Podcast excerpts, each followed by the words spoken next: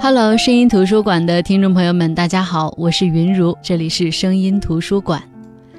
前几年就看过一部被推荐程度很高的电影，名字叫《被嫌弃的松子的一生》，导演是中岛哲也。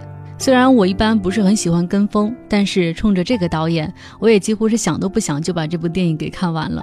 但是呢，看完之后特别郁闷，因为我并不能完全懂，不是故事看不懂，也不是情节看不懂，主要是不懂主人公松子为什么一生会这么活。明明一生都在追求爱，可是一生却都在被抛弃。但是这并不妨碍我崇拜中岛哲也。松子的一生是极度悲惨的一生，可是电影当中导演却以一种愉快的情绪和氛围表现出来。到了后来，我阅读了原著，才明白其实导演并没有成就这个故事，是这本书的作者山田宗树成就了这本书，成就了这个故事，也间接的成就了导演。通过这本书，我才真正懂得了松子的一生为什么屡遭抛弃。所以接下来今天就跟大家来分享这本书《被嫌弃的松子的一生》。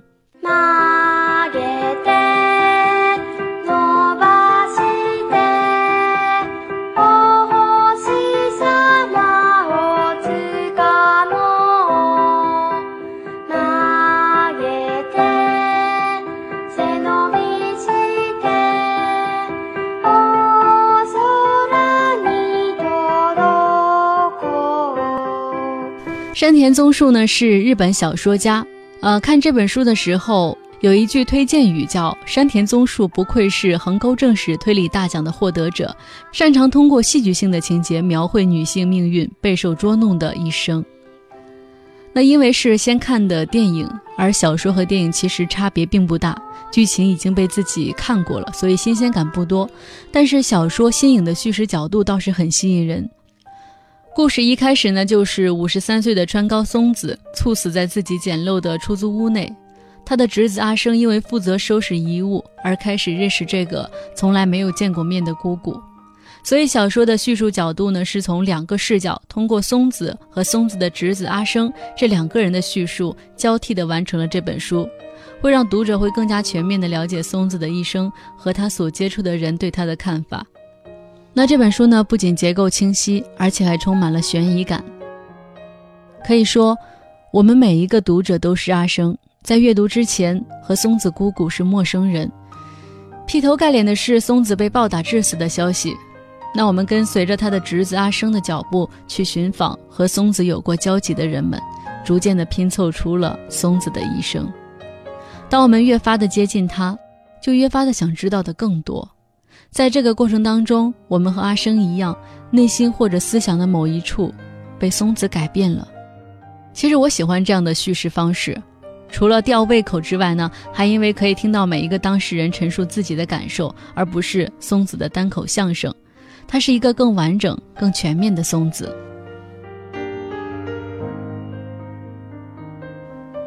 很庆幸，比当年看电影的时候要懂得了很多。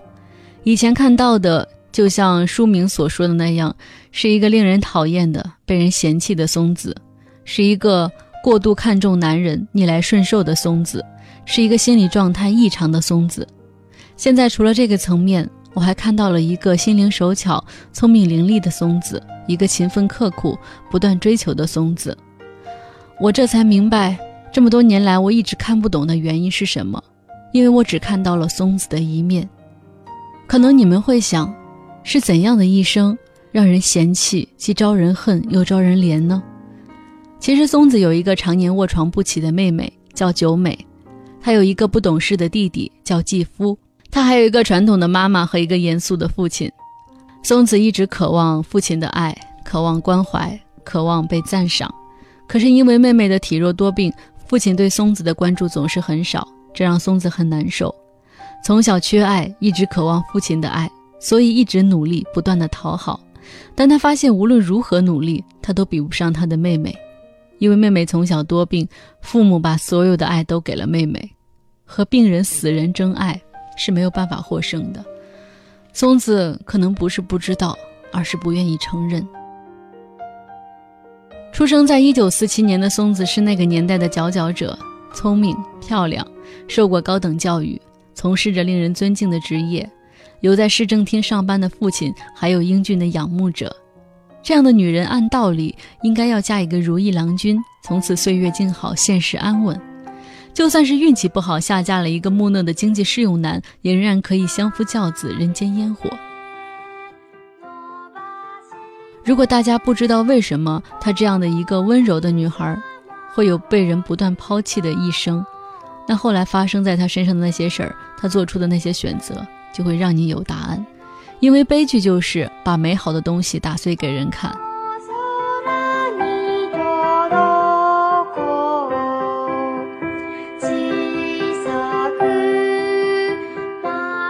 松子大学毕业的时候当了一名老师，在当老师的日子里，他对同事老师的同事佐伯互有好感，两个人都想更进一步。而一切不幸的开始源于休学旅行的行前视察。本来一个有品位、很威严的校长，却做出了卑鄙至极的事情。校长联合旅行社演了一出戏，就说是安排完学生的房间之后呢，房间不够了，最后只剩下一间房，让松子和校长合住一个房间。而校长呢，佯装很愤怒。旅行社的老板用下跪的方式祈求校长原谅。这时松子松口了，他不是出于同情，只是因为长途跋涉很累，想赶快去房间休息，就答应了跟校长同住一个房间。因为是他先同意同住的。给了后来校长以口实和机会。作为一个未婚的女孩来说，真的可以随便同意跟上司住在一个房间吗？即便后来松子被校长强奸后，但是她没有办法说什么，因为这个可恶的校长先发制人说：“松子老师，昨天可是你提出要住同一个房间的，你忘了吗？而且我刚才也说了，是你抱着我不放的，你难道忘了自己躺在床上时说了什么吗？我说了什么？”松子的声音明显在发抖，这种猥琐的话说出来会脏了我的嘴。总之，你妄想我试图强暴你，我可承受不起。松子紧咬嘴唇，懊恼地垂下双眼，不能哭。他满脑子只有这个想法：不能哭。发生了这样的事儿，能怎么办呢？哎，没办法，因为生活需要向前看，时间自然会让伤口愈合。学校的休学旅行开始了，那个快乐、温柔、害羞的松子回来了，连爱情似乎也在降临。可是旅馆却意外地发生了偷窃事件，矛头直指松子的学生龙阳一。松子相信自己的学生，害怕自己会被烙上失责的烙印，害怕心仪的同事佐伯会看清自己，所以他想绝对不能报警，于是就用自己的钱去安抚旅馆。可他满心以为事情就此落幕，一切都会向好的方向发展的时候，人算不如天算，人的劣根性开始彰显。被偷钱的男人看到松子送回的钱，非得要把小偷揪出来认错。在情急之下，为了维护学生，松子不得不哭着说钱是他偷的。当松子说是自己偷的的时候，命运开始跌入了阴暗面。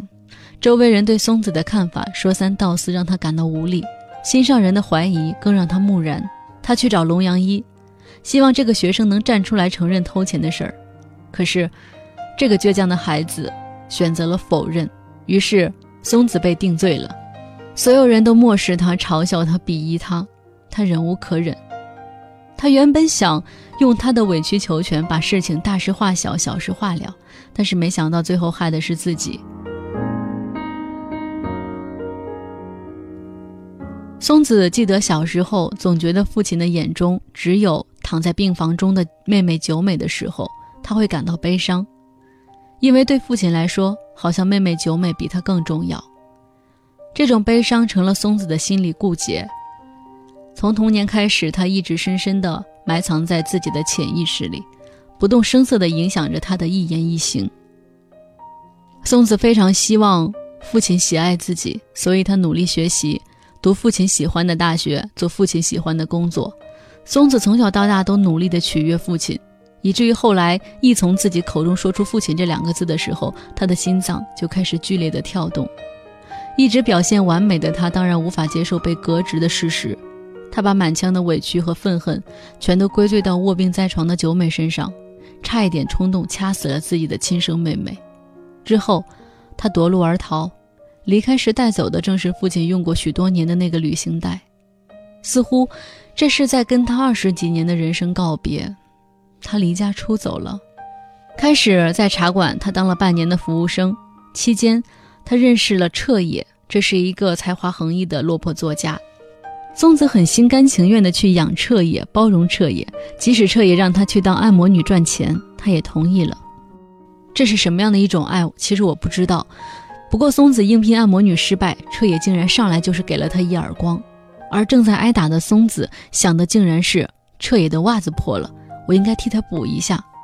为了这个落魄的男人，松子决定向他的弟弟求助。可是弟弟会那么冷漠，用一点钱就把姐姐给打发了。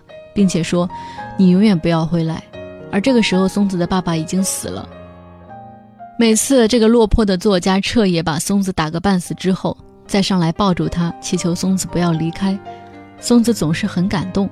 松子感受到了被需要、理解。彻也强势，才华横溢，但是有时候像个孩子，所以他很爱彻也。无论彻也对他做什么，他都不在乎。正是这份爱支撑着他。似乎。现在的这一切都很好，生活开始向好的方向发展了。可是彻也却突然选择卧轨自杀，而且是在松子什么都不知道的情况下。彻野死了，松子迅速投入到了彻野的朋友港野的怀抱。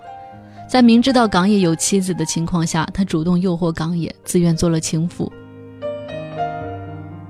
港野作为一个入赘的男人，他自然不会为了一个情妇而放弃岳父留给他的公司，用所谓的爱来挑战男人的前途。松子又失败了。其实，就算港野不是入赘的，这种挑战成功的几率也是很小的。而这种事在我们的现实社会当中也还在不停的上演。失去港野后，松子选择自杀，没有自杀成功，于是她正式入行做了按摩女。其实松子还是一个蛮聪明的女人，她做按摩女很快的做到了红牌，挣了很多钱，住上了公寓，有轩尼诗，有丝绸睡衣和凯利包。但是就算是在日本社会，一旦踏入这个行业，回头也很难了。可是他很快就被更年轻的小姐淘汰，于是就那么被辞退了，拎着包不知何去何从。一年后，他偶遇皮条客小野寺，这个男人不断的侵吞。松子赚来的血汗钱，他还和其他女子鬼混。松子最后无法容忍他的背叛，愤而举起尖刀，把小野寺给杀死了。从老师到服务员，到收银员，到按摩女，到妓女，到杀人犯，松子从一个中产阶级家庭受过高等教育的女孩，一步步的滑向深渊。随后，松子杀了小野寺之后呢，他想跳楼自裁，可是仍旧没有成功。他万念俱灰。继续寻死，他打算投河而死，但是这个时候，这个季节，河水已经干涸了，水位只到他的腿那儿。憨厚的理发师岛津路过这个地方，把绝望的松子领回家中。松子非常感激岛津的好意，与他同居。松子是一个美丽的女孩，虽然她的美丽期限可能已经快到尽头了，但是她依然很顺利的让理发师岛津爱上了她。岛津向松子求婚了。如果说他没有杀死之前的小野寺，而是看清了小野寺的为人，带着自己的积蓄离开，那他依然可以找到一个像岛津这样的人，重新开始他们的生活。但是人生没有如果。三个月后，刑警在理发店找到了松子，来抓松子的女警说：“你难道不知道自己已经被全国通缉了吗？你都没有想过至少用个假名字吗？”其实这也是我想给松子说的。小野寺那样的人可以说是死有余辜，警方也不至于说是全力追踪。如果松子用了假名，说不定这个案子就会成为悬案，他就能隐姓埋名的过完一生。但是这本书的作者就是这样设计了松子的一生。唯一值得庆幸的是，松子杀人只被判刑了八年，他在监狱当中又一次显示了自己的聪明才智，他顺利的学会了美容美发。还认识了多年之后，一直想帮他的监狱当中的朋友。我忽然觉得他的智商要比情商高太多了。他的动手能力很强，无论是做收银员心算，还是做按摩女练身材，做妓女练技巧，还是当美发师练手法，他都能够轻松的胜任。但是他的情商，他在生命当中的每一次选择都让人觉得很无奈。在服刑服到第五年的时候，松子获得了可以假释的机会，但是他的弟弟再次补刀，不肯为他当担保人。他也并没有嫌怨，因为他心里有信念，就是出狱之后他可以和岛津一起生活。可是现实总是很残酷的，当他满心欢喜的到了理发店，看到的是岛津已经有了妻子和孩子。松子对着玻璃门发出温存而苦涩的笑声，说了一句：“我回来了。”这时四月的樱花开得很绚烂，松子失落的心就像花瓣一样被吹得七零八落。出狱后的松子其实也过得不错，靠自己的美发技术当上了美发师。但是不知道是人生真的会这么巧，还是作者编的这么巧，松子的一生倒霉都倒霉在了男人身上。在没有男人的监狱里，松子过得很好；一旦回到现实当中，遇到感情纠葛，松子就会变成白痴。这次他遇到的是当年害他离家出走的那个学生龙阳一。龙阳一从当年的一个坏学生变成了黑道的小混混，吸毒的同时靠贩毒赚钱。一番折腾之后呢？他们俩为了保命，双双进了监狱。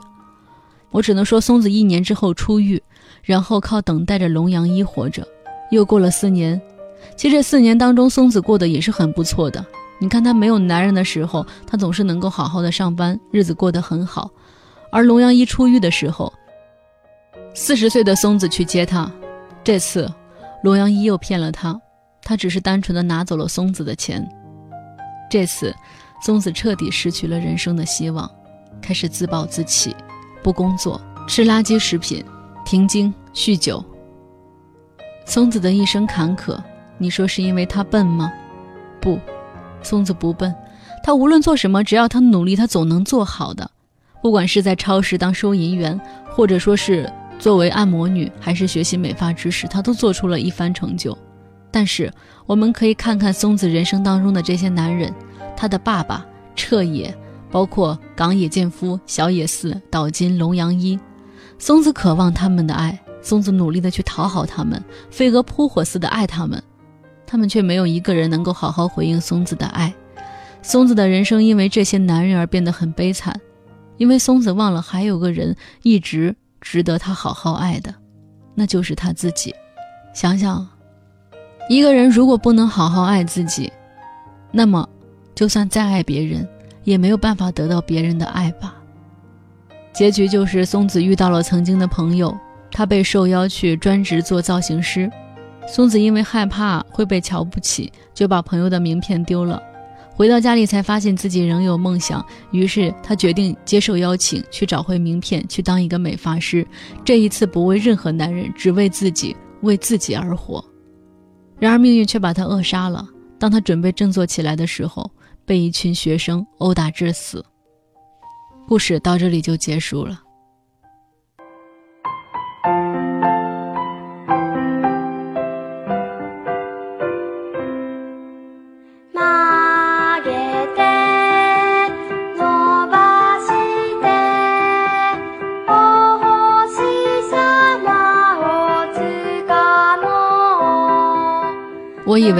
这就是他一生当中最悲惨的地方。生而为人，几乎从来没有为自己活过。松子落寞的时候，经常会怀念他当土耳其玉女郎，也就是按摩女的日子。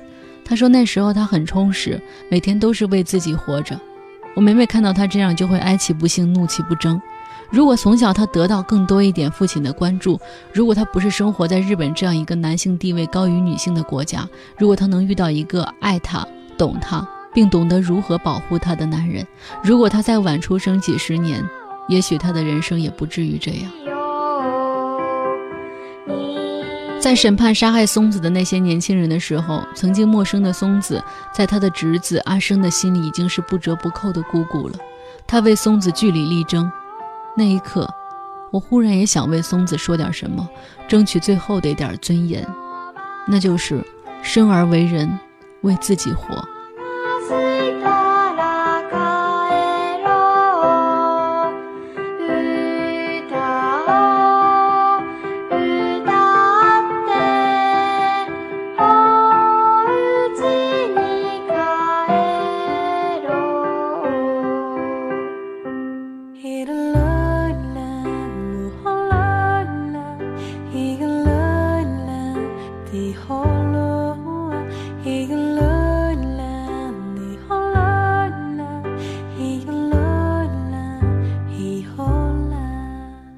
的，这就是今天跟大家分享的这本书。这本书的故事梗概几乎都跟大家在这期内容当中串了下来。我想听完这期节目，对这本书这个故事，大家应该有所了解。大家应该知道松子被嫌弃的一生是什么样的一生了。松子，我该跟你说什么呢？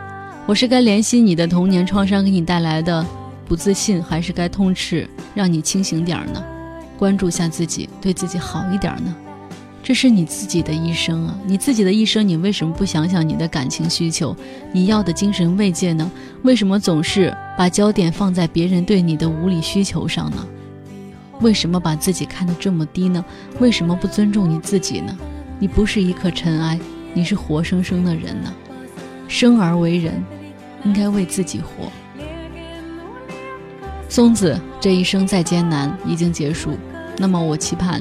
这个世界上不再有人像他那样，我们要学会尊重自己，好好过好自己的一生，在最后一切结束的时候，不要对这一生说对不起。好的，这里是声音图书馆，我是云如，我们下周再见，各位晚安。